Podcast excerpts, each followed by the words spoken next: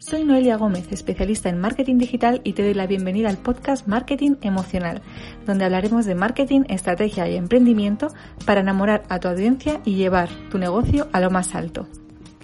Bueno, se acerca el fin de año y es momento de hacer balance a nivel personal y profesional. Este es un ejercicio que es muy interesante hacerlo cada trimestre o cada mes y bueno, yo diría que incluso a diario podríamos hacer un balance de qué he aprendido, qué cosas mejoraría. Y bueno, en mi caso supongo que como la gran mayoría el 2020 ha sido un año difícil, tanto personalmente como profesionalmente. Ha sido un año de altibajos, pero sin duda me llevo el arranque de mi negocio. Llevaba tiempo pensando en esta idea y no ha sido hasta este año que lo he lanzado, que me he atrevido. Así que es un año al final de, bueno, de, valientes. Y en esta fase de emprendimiento, pues quería compartir contigo en este podcast que he lanzado mi página web, noeliagomez.net, que me encantará que visites y me encantará saber si vienes del podcast. Y bueno, allí podrás encontrar contenido en el blog, también descargables gratuitos y una academia online donde los cursos tienen como objetivo poder ayudarte a lanzar de cero tu negocio, a hacerlo crecer todo desde la perspectiva del marketing digital para que llegues a tu audiencia y a tu cliente ideal. Así que te espero después de este podcast en, recuérdalo, Y vamos a seguir con el podcast mirando hacia el 2021, que todos estamos deseando que llegue, y comenzar con buenos propósitos. Y de esto va hoy el podcast. Hoy te traigo dos propósitos para tu negocio que si no los has trabajado anteriormente deberían ser tus prioridades para el inicio de 2021. Prepara bien papel y boli porque este podcast va a ser muy práctico. Estos propósitos que te traigo son definir tu buyer persona y tu customer journey. No te preocupes porque suenan un poco más complicado de lo que son. Hoy hablaremos del buyer persona. El buyer persona es tu cliente ideal. Para definirlo es importante que te lo imagines. Si ya tienes clientes, piensa en uno de ellos. Sobre todo piensa con el que mejor trabajas porque tu objetivo es atraer personas similares a ellos. Si aún no tienes clientes, seguro que tienes a alguien cercano con el perfil de tu cliente ideal. Ahora que ya lo tienes en mente, responde a estas preguntas. ¿Cómo se llama? ¿Qué edad tiene? ¿A qué se dedica? Puedes ir parando este podcast para que vayas respondiendo a estas preguntas. Ahora viene la pregunta más importante en qué situación está y cuál es su dolor. Imagínate que eres profesora de yoga para embarazadas. Yo me imagino, si fuera esta profesora de yoga, a una amiga mía que se llama Bego, o sea, ya tenemos el nombre, tiene 37 años y está embarazada de 37 semanas. Igual para este caso, nuestro público objetivo debería de tener menos semanas. Imaginemos que estuviéramos en las 12 semanas. En este caso, su situación sería, es una chica que le gusta hacer deporte y lleva una vida saludable. Durante el embarazo quiere sentirse ágil y preparar su cuerpo para el parto. Esa sería su situación. Pero ¿cuál es su dolor? Su dolor es que está en paro, con lo cual no tiene altos ingresos, pero tiene mucho tiempo. Tiene además un niño de 5 años. Con lo cual, eh, el tiempo que tiene es mientras el niño está en el colegio. Y por otro lado, pues también se siente cansada, ¿no? Después de varias semanas, eh, al principio a lo mejor tenía náuseas. Bueno, esta es la situación de Bego, de mi cliente ideal como eh, profesora de yoga. Todo esto que te he estado contando es súper importante porque nos va a ayudar a definir cómo nos queremos comunicar con Bego, porque Bego tiene dolores y Bego está cansada. Entonces tenemos que hacerla saber que sabemos cómo se siente y que nosotros le podemos ayudar a mejorar ese cansancio, a que se sienta ágil, a que se sienta preparada para el parto, que nosotros le vamos a ayudar en todo ese camino. Pero además, no solamente cómo nos vamos a comunicar con ella, sino a definir nuestros servicios. A lo mejor buscamos eh, posturas concretas que la puede ayudar a ella en ese proceso. O, por ejemplo, podemos decir, bueno, si tiene tiempo libre pero no tiene altos ingresos, igual podríamos ofrecerle las clases de por la mañana más baratas que las clases de por la tarde, donde viene más gente, donde vienen las mujeres embarazadas que, mm, que están trabajando. Entonces podríamos ofrecerle un servicio pensando en ella. Esto implica precio, implica horarios, eh, podría implicar incluso, pues como digo, posturas concretas para su problemática. Fijaros todo lo que nos puede ayudar definir a nuestro buyer persona no solamente en cómo nos vamos a comunicar, sino cómo vamos a crear incluso nuestros productos. Cada vez que creemos algo en la empresa, cada vez que hagamos algo, tenemos que empezar en Bego. La queremos ayudar. Queremos que ella esté contenta con nuestros productos y nuestros servicios. Piensa que la tienes al lado eh, y que la preguntas cosas. ¿Te gustaría, Bego, que fuera en este horario? ¿Te gustaría, Bego, que incluyéramos eh, este servicio? Eh, a lo mejor un té relajante después de la sesión, te va a traer muchas ideas. Por supuesto, siempre os animo a que preguntéis directamente a vuestro público objetivo porque están en sus propios zapatos, o sea que son los que mejor saben lo que necesitan.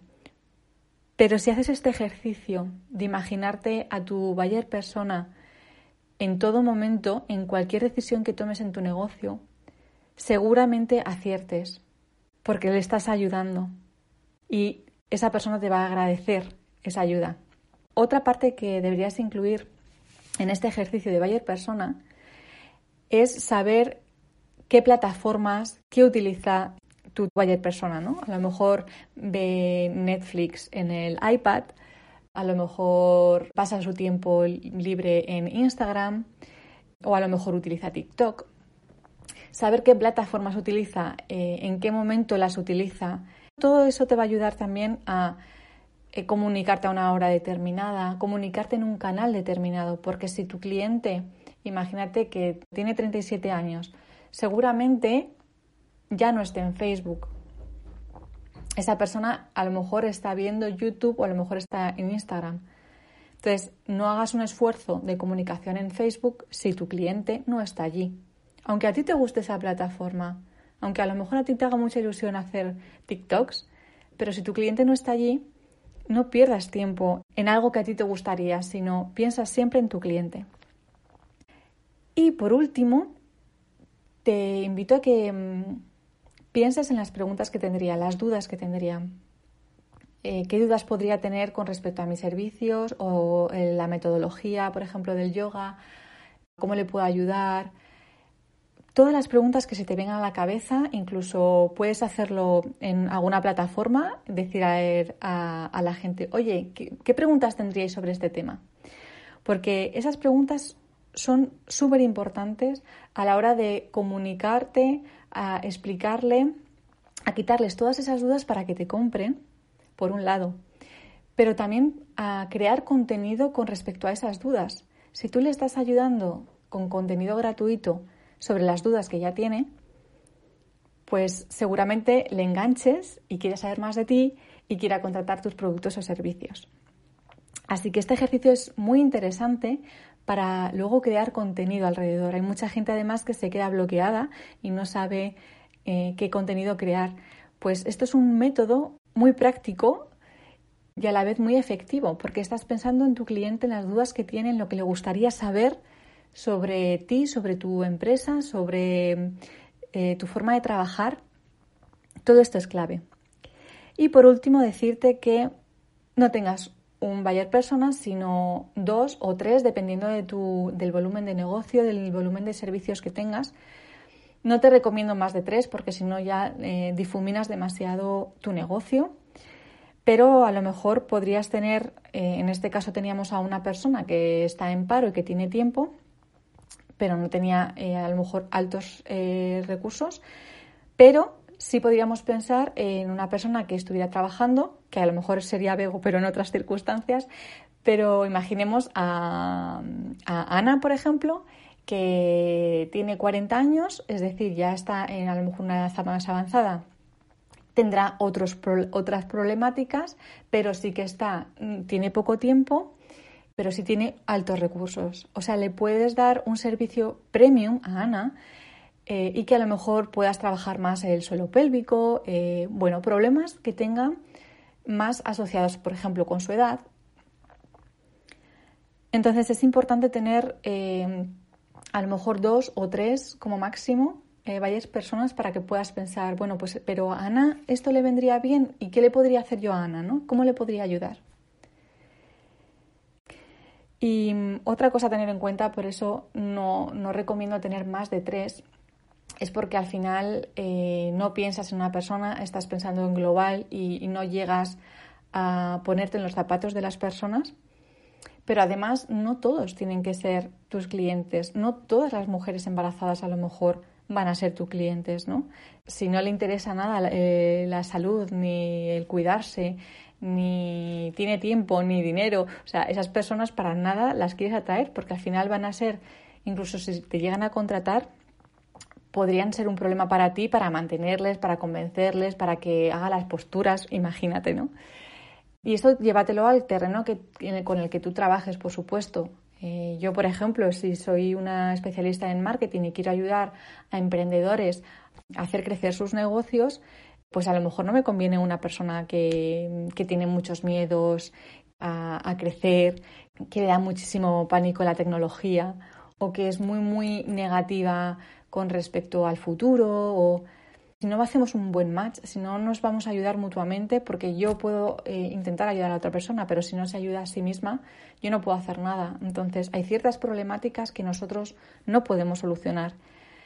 No nos vamos a dirigir a esas personas porque van a requerir muchísimo esfuerzo por nuestra parte para conseguirlas y al final los resultados no van a ser los que la otra persona espera porque tú no le puedes solucionar el resto de problemas que tiene, ¿no? Así que también pensaremos en eso. Yo muchas veces hablo con clientas y me dicen, yo me dirijo a las mujeres.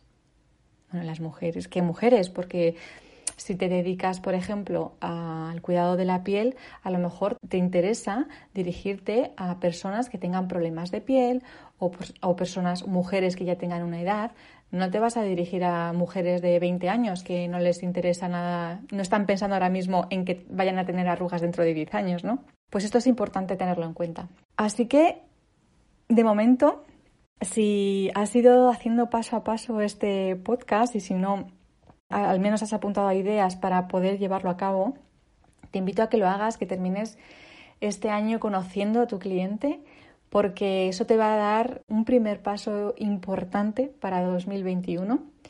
Si puedes, unifica toda esta información en tu ordenador, eh, a lo mejor en una presentación, y pon una foto de esa persona que tienes en mente o una persona que se pueda parecer mucho a ese cliente, porque cada vez que te imagines a esa persona vas a ver la imagen de su cara, ¿no? Te la vas, la vas a tener eh, en mente todo el rato. Y por otro lado, este es un ejercicio que te invito a que lo revises cada cierto tiempo para que lo rellenes, para que lo puedas cambiar, porque a lo mejor creías que esta persona tenía unas creencias que luego mm, te has encontrado que no son así, o a lo mejor lo puedes enriquecer, sobre todo enriquecer a esta persona con todas sus dudas, con todas sus problemáticas. Cuanto más información tengas de tu cliente, cuanto más información tengas en mente sobre esa persona, más podrás ayudarle. Así que nada, espero que te haya servido este ejercicio que a mí me parece vital para cualquier negocio y que empieces con buen pie el próximo año. Nos vemos pronto porque ya te digo que el, siguiente propósito te lo voy a compartir en enero para que empieces el año también con buen pie y vayas dirigiendo tu negocio hacia el lugar que tú deseas y te dé felicidad y puedas dar felicidad a los demás.